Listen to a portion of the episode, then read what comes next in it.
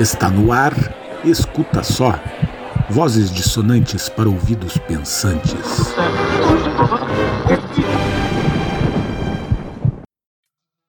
Olá, no Escuta Só de hoje, a gente vai tentar responder a seguinte questão: O que é machismo?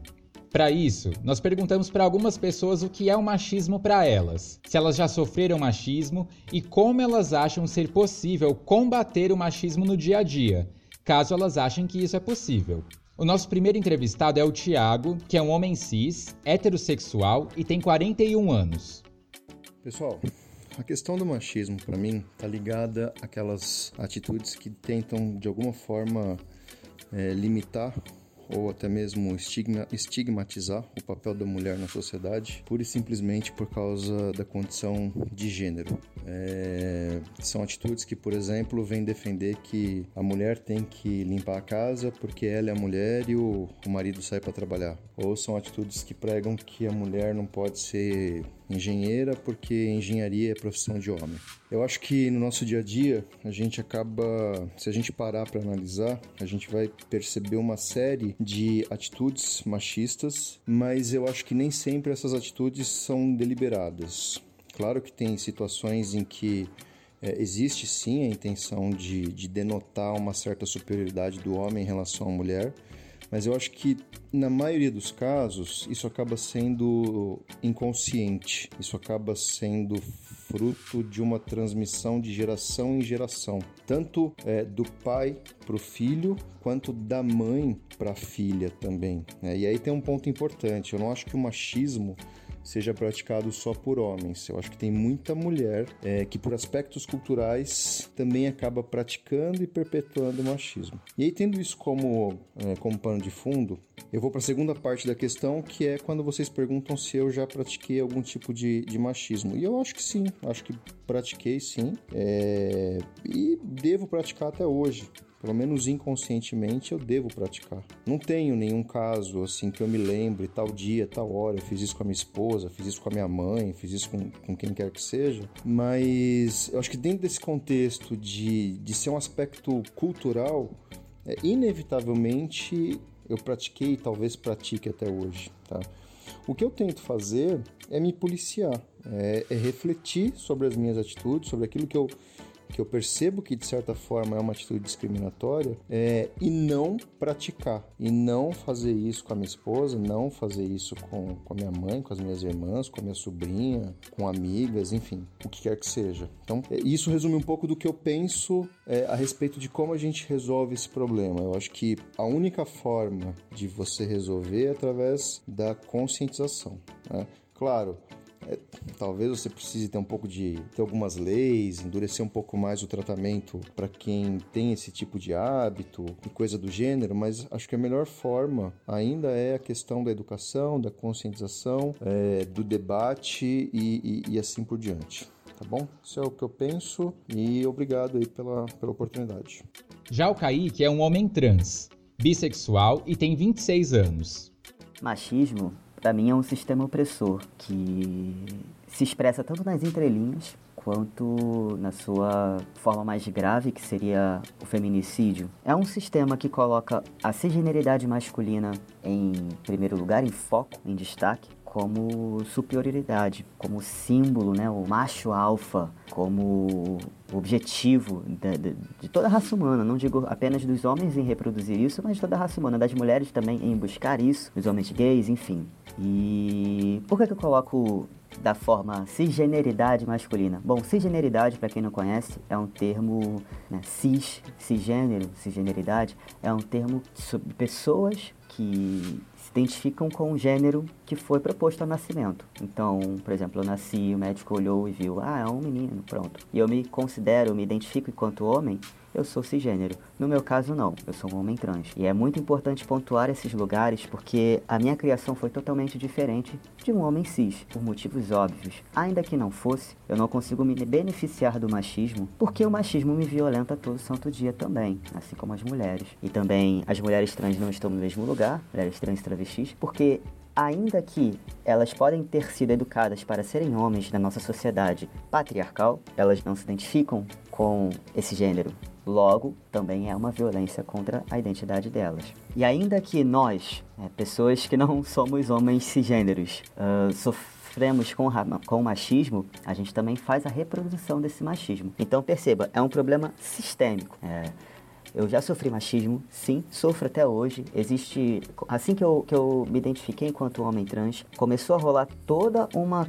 uma é, não uma questão, mas, mas uma opressão, assim, de ah, então você tem que ser assim, assim, assado. Isso me coloca em formas todo mundo sofre com machismo, inclusive os homens cis. E eu falo isso com total certeza, porque os homens cis eles são colocados em formas, né? assim como todos nós, né, dentro da sociedade. E eles não têm como expressarem-se de outras formas, senão dentro daquilo que é esperado. Então, se um homem chora, se um homem é sensível, se um homem se coloca como emotivo, ele é lido como fraco, ele é lido como menos homem. E ninguém quer ser menos homem numa sociedade patriarcal e machista, certo? Como combater o machismo? A gente está falando de um problema sociocultural muito grave. Eu acredito que quanto mais a gente empoderar as mulheres, as pessoas trans, enfim, todas as pessoas que não se beneficiam do sistema machista, patriarcal, a gente vai estar tá fortalecendo as bases e fortalecendo a sociedade como um todo, né? Começar a normalizar a ideia de que todos os seres humanos são capazes e que tá tudo bem em você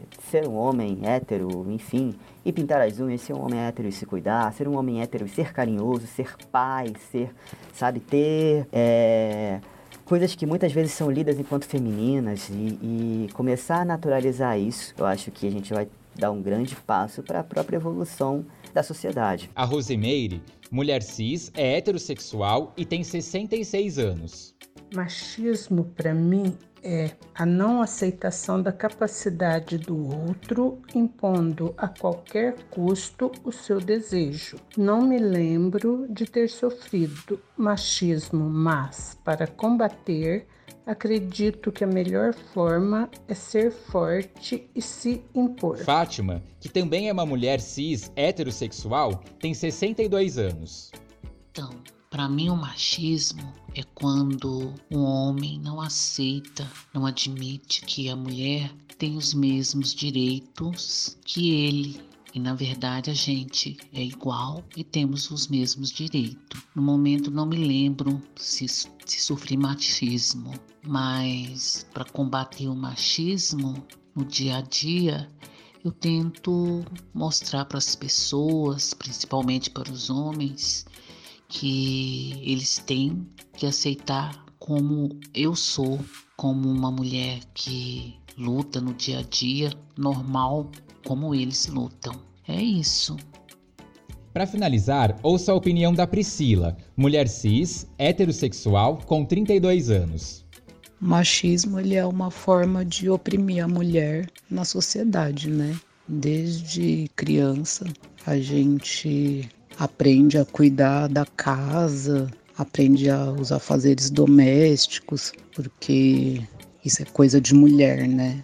É, depois a gente cresce e desde muito nova a gente começa a ver os olhares diferentes dos homens, né? Desde muito nova a gente sabe o que é o assédio, a gente corre risco diariamente de ser estuprada, a gente não, não anda em paz na rua porque sempre tem um olhar estranho, né? Um, uma aproximação diferente, a gente acaba sempre ficando com medo. Eu, particularmente, hoje tenho muito medo de andar na rua, porque a gente não sabe a intenção das pessoas. E não sei como combater isso, porque por mais que a gente né, veja muitas campanhas na internet, né, muitos grupos feministas tentando combater isso, conscientizar a população que o machismo existe, que o machismo é real, infelizmente parece que ainda está muito longe de mudar.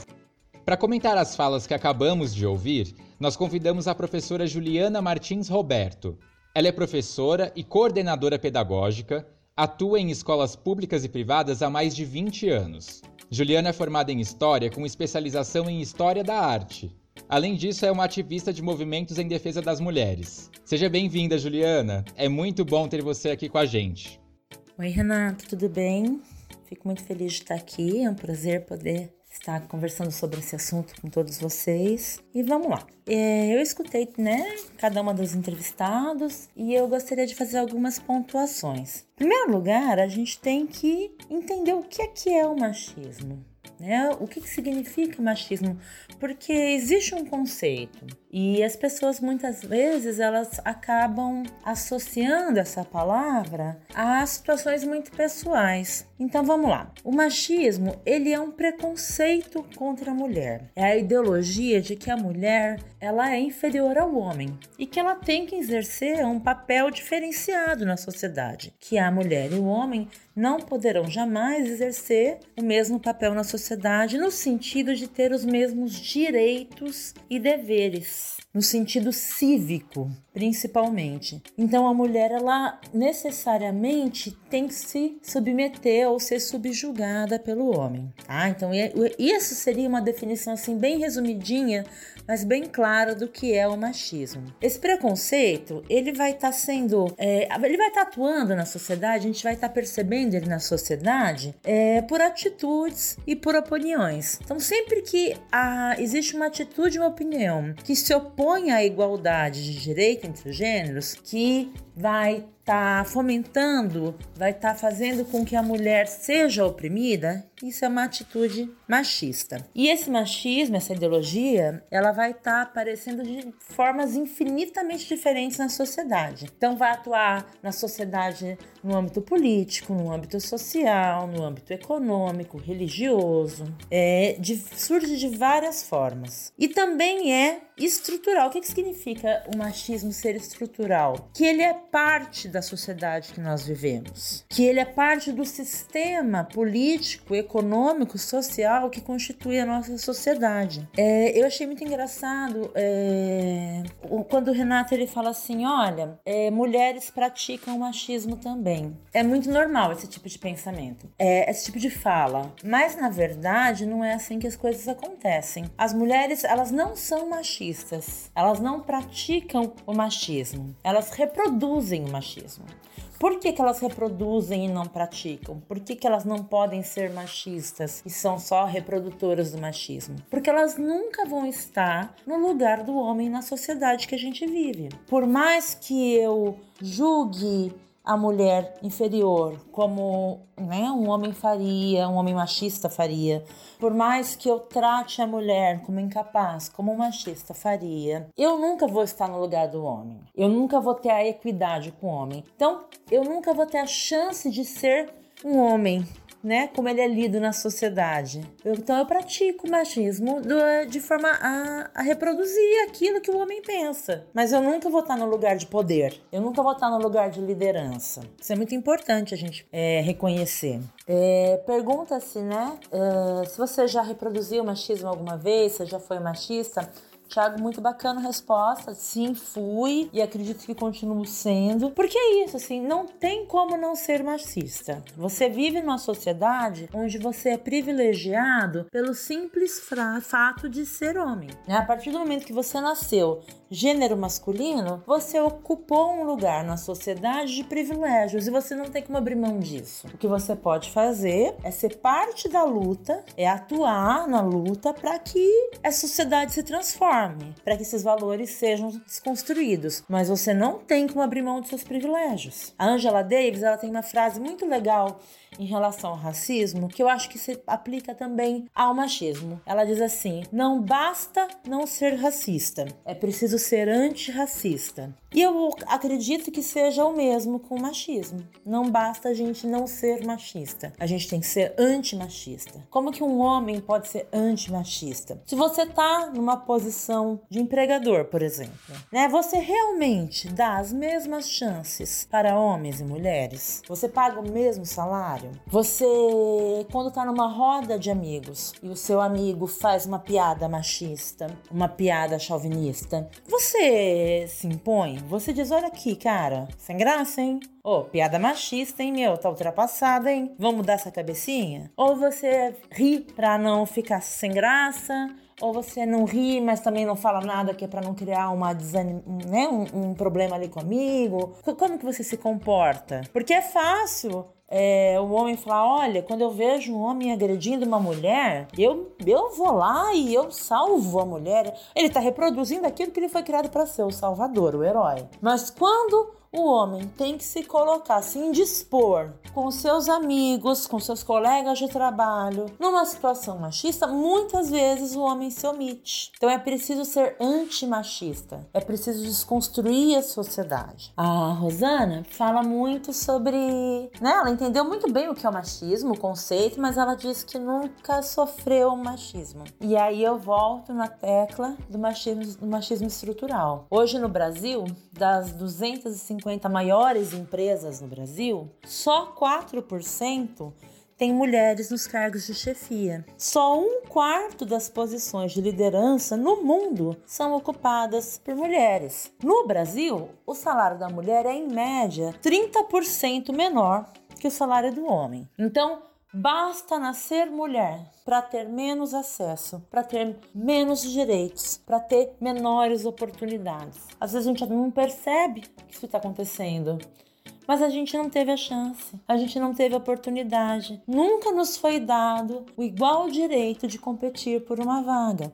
Quando uma mulher vai numa entrevista de trabalho, geralmente é perguntado. Eu acho que muitas mulheres vão se identificar com isso. Você tem filhos? Qual é a idade? Quem fica com eles? A mulher que tem filhos pequenos é uma mulher que está menos apta, de acordo com a mentalidade do empresariado hoje, a ser uma boa funcionária. Porque a mulher, se tem filho pequeno, ela vai ter que cuidar dos filhos. E aí eu me pergunto, os homens não? O homem tem filho pequeno, ele não cuida do filho? Se o filho tiver febre, o pai não vai poder socorrer? É um trabalho exclusivo das mulheres? Eu já vi muitas entrevistas de empresárias mulheres, inclusive, que não contratam outras mulheres porque mulheres engravidam. Homens não? Homens não se tornam pais? Então, o machismo estrutural, ele vai afetar a todas nós. Quer nós nós percebamos ou quer não. É o risco de nós sermos assassinadas por sermos mulheres, por exemplo. O feminicídio, né? Hoje a gente tem esse nome, esse referencial para o crime onde uma mulher é morta por ser mulher. É, estatisticamente, quando uma mulher termina o um namoro com um homem, quando ela é, né, quando o homem termina o um namoro com ela, o, casamento, a mulher chora, a mulher se entope de sorvete, a mulher sai para beber com as amigas, a mulher diz que o mundo acabou, ela vai na igreja igreja, ela implora, ela faz promessa e depois ela segue a vida dela, hora que nada dá certo. Às vezes ela sofre por anos, mas segue a vida dela. estatisticamente, o homem, quando rejeitado, mata a ex-companheira. Mata a ex-companheira e às vezes mata os filhos, são inúmeros casos, para fazer com que a ex-companheira sofra. Se você não vai ser feliz comigo, você não vai ser feliz com mais ninguém. Quantas vezes essa frase se repete nas notícias das tragédias dos jornais? O risco do estupro estupro, o risco da violência, a mulher que apanha por ser mulher, porque naquela situação o homem com o qual ela estava julgou que por ser mulher ela merecia apanhar pela atitude que teve. Porque a mulher não fala assim comigo, porque a mulher não tem que andar com essa roupa na rua, porque mulher minha a posse, né? Então, uh, o machismo estrutural ele vai muito além de alguém no dia a dia uh, explicitamente te ofender por ser mulher ou explicitamente te recusar ou te impedir de algo por você ser mulher. Basta nascer mulher para você estar tá condenada a sofrer com as diferenças que são impostas na sociedade. A mulher ela tem a tripla jornada, né? Mulher trabalha, cuida dos filhos e da casa. A tripla jornada que exaure a mulher. A estafa mental, porque quando muito o companheiro divide as tarefas da casa, desde que ele seja ensinado, informado o que ele tem que fazer, né? Ah, várias piadas. Meu marido é, coloca, eu falei pro meu marido colocar roupa na máquina. Ele pôs, só não apertou o botão porque não foi isso que eu mandei ele fazer. Então ele não ligou, não lavou. Porque, né, eu mandei colocar roupa na máquina. Né? Então o pensamento que a mulher acaba tendo que ter a mais, né? O raciocínio a mais, a lógica a mais, a logística de uma casa, né? Você O homem faz compra, deixa que você faça a lista para ele, porque ele não consegue abrir o armário ali e olhar quais produtos estão dentro. Gente, lógico, não são todos, mas a gente está falando de uma estrutura social. A gente está falando como funciona o pensamento da grande maioria. Bom, gente, continuando aqui, é... desculpa, eu falei Rosana Rosemeire, né, na minha última, nessa minha, nessa minha primeira parte da, do áudio. A Rosemeire, né, a fala que eu contrapus, Rosemeire e Tiago. E agora eu queria falar um pouquinho da Fátima e da Priscila. Fátima, que assim como Rosemeire, tem uma, né, um conhecimento muito claro do que é o machismo, mas novamente é, eu volto a pontuar a questão do machismo estrutural que muita, muitas vezes passa despercebido e que a Priscila pontuou muito bem, né? A questão de desde criança você aprender, nós mulheres aprendemos na maioria dos lares que nós somos responsáveis pelo lar. Aprendemos a limpar, a cozinhar, a cozer, a lavar a roupa, a gente aprende a cuidar dos irmãos menores. Muitas vezes é, não é somente um ensinamento, mas uma obrigação. As meninas, assim, que têm tamanho suficiente, muitas vezes nem têm, elas passam a ser responsáveis pela, pelo cuidado da casa e pelo cuidado dos irmãos menores. E né, ouvi muito assim durante né, todos esses anos em que eu atuo como professora, sempre escutei muitas queixas de alunas é, dizendo: Poxa, eu não tenho tempo de estudar, eu não tenho tempo de fazer a tarefa de casa porque eu tenho que cuidar da casa. Minha mãe trabalha fora, eu cuido da casa, cuido dos meus irmãozinhos e o folgado do meu irmão não faz nada. Isso é muito comum nos dias de hoje.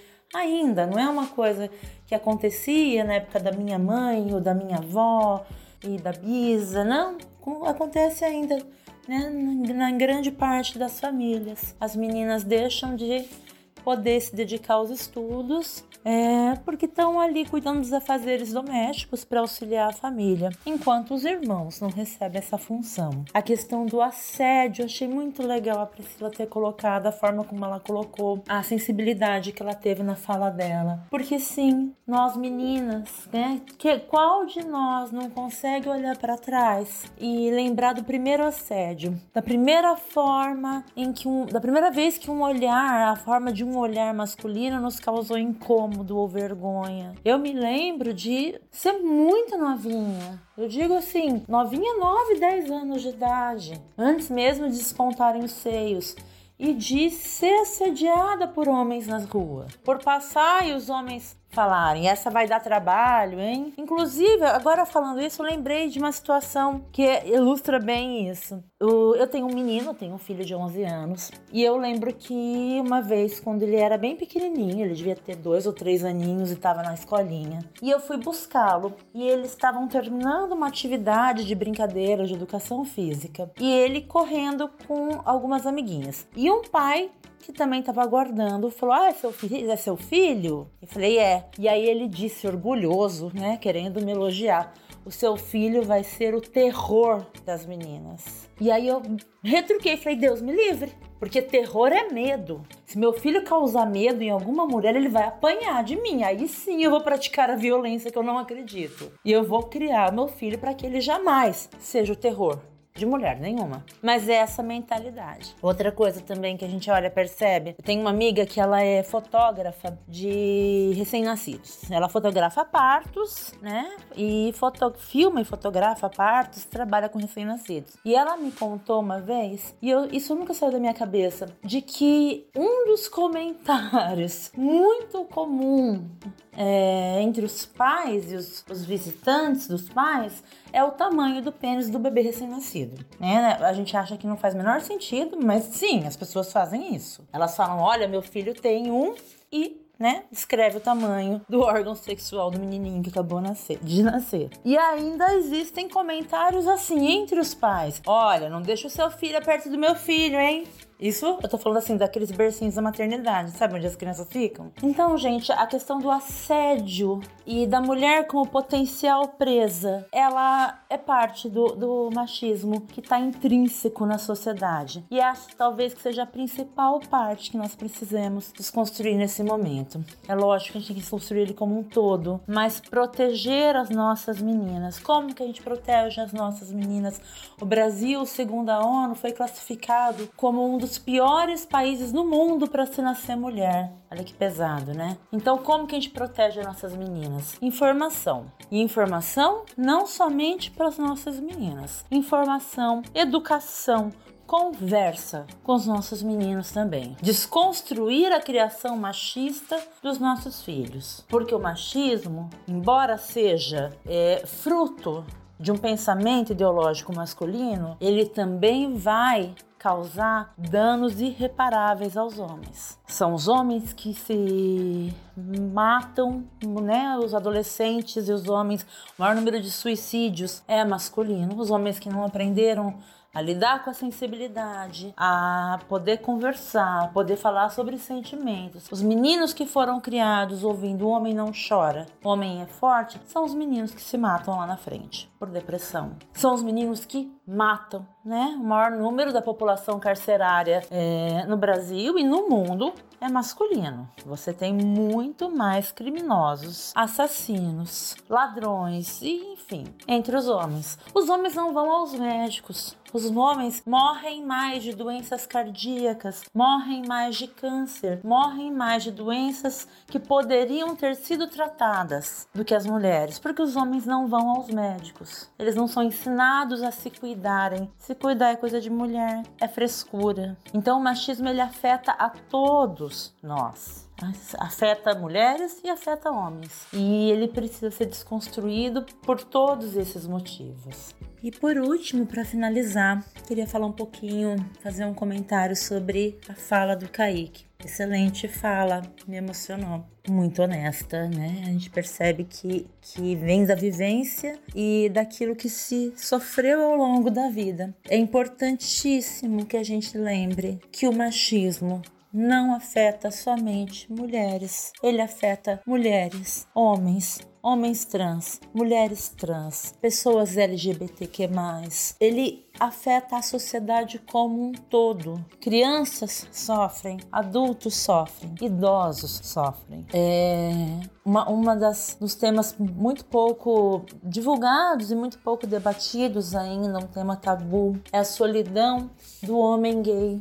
Porque se o homem gay é rejeitado pelos seus pares durante toda a sua vida, quando ele chega na velhice, ele é abandonado e rejeitado. E muitas vezes esse homem gay vai voltar para o armário, vai esconder a sua orientação sexual para poder ter amigos numa casa de repouso, por exemplo. Ele nega a sua existência, ele nega a sua personalidade, ele nega quem ele é para ser aceito. Os homens trans que na sociedade, no modelo que nós vivemos, né, como o Kaique disse, acabam reproduzindo o machismo sem se beneficiar dele, né, assim como as mulheres cis ou assim como as mulheres trans, porque eles não são vistos, eles não são lidos, eles não são aceitos enquanto homens. Sociedade machista é uma sociedade fálica, é uma sociedade que o pênis é símbolo de poder e quando ele não é utilizado e quando ele não é ou quando ele não existe, né? então essa pessoa ela tem menos poder. É... E aí, daí também vai se desenvolver toda a cultura de estupro que nós temos na sociedade hoje em dia. A cultura de estupro, que é o ato sexual forçado como forma de dominação, como forma de se mostrar poderoso, superior, capaz de subjugar. É, o número de assassinatos de pessoas trans no Brasil hoje é imenso e um dos maiores do mundo. Se não for o maior, eu não lembro se está em primeiro ou em segundo lugar. Talvez o Kaique saiba dizer, mas é um dos maiores números de assassinatos de pessoas trans no mundo. E é essa violência que é decorrente de toda a cultura, de toda a ideologia machista. Então, é, concluindo, o que a gente né, pode levar daqui? Bora desconstruir, bora falar nas escolas, nas igrejas, na comunidade, na família, entre os amigos. Vamos né, transmitir informação, transmitir conhecimento, vamos nos empoderar, vamos nos politizar, vamos ler, vamos estudar, vamos debater, vamos desconstruir essa sociedade. Vamos transformar essa sociedade num lugar melhor e num lugar seguro para todos nós. Obrigada pela participação, beijo a todos. Ju, muito obrigado pela sua participação. A nossa ideia, trazendo essas informações e essas discussões, é contribuir para que, por meio do conhecimento, a gente seja capaz de dialogar, colocar os nossos posicionamentos, ouvir e entender os do outro e então agirmos juntos para chegarmos a uma solução. Esse papel é de todos nós. Até a próxima! Você acabou de ouvir Escuta Só. Esse e outros podcasts você encontra em eurecadigital.app. Siga-nos nas redes sociais, no Facebook, fb.com.br eurecadigital app e no Instagram, arroba eurecadigital app.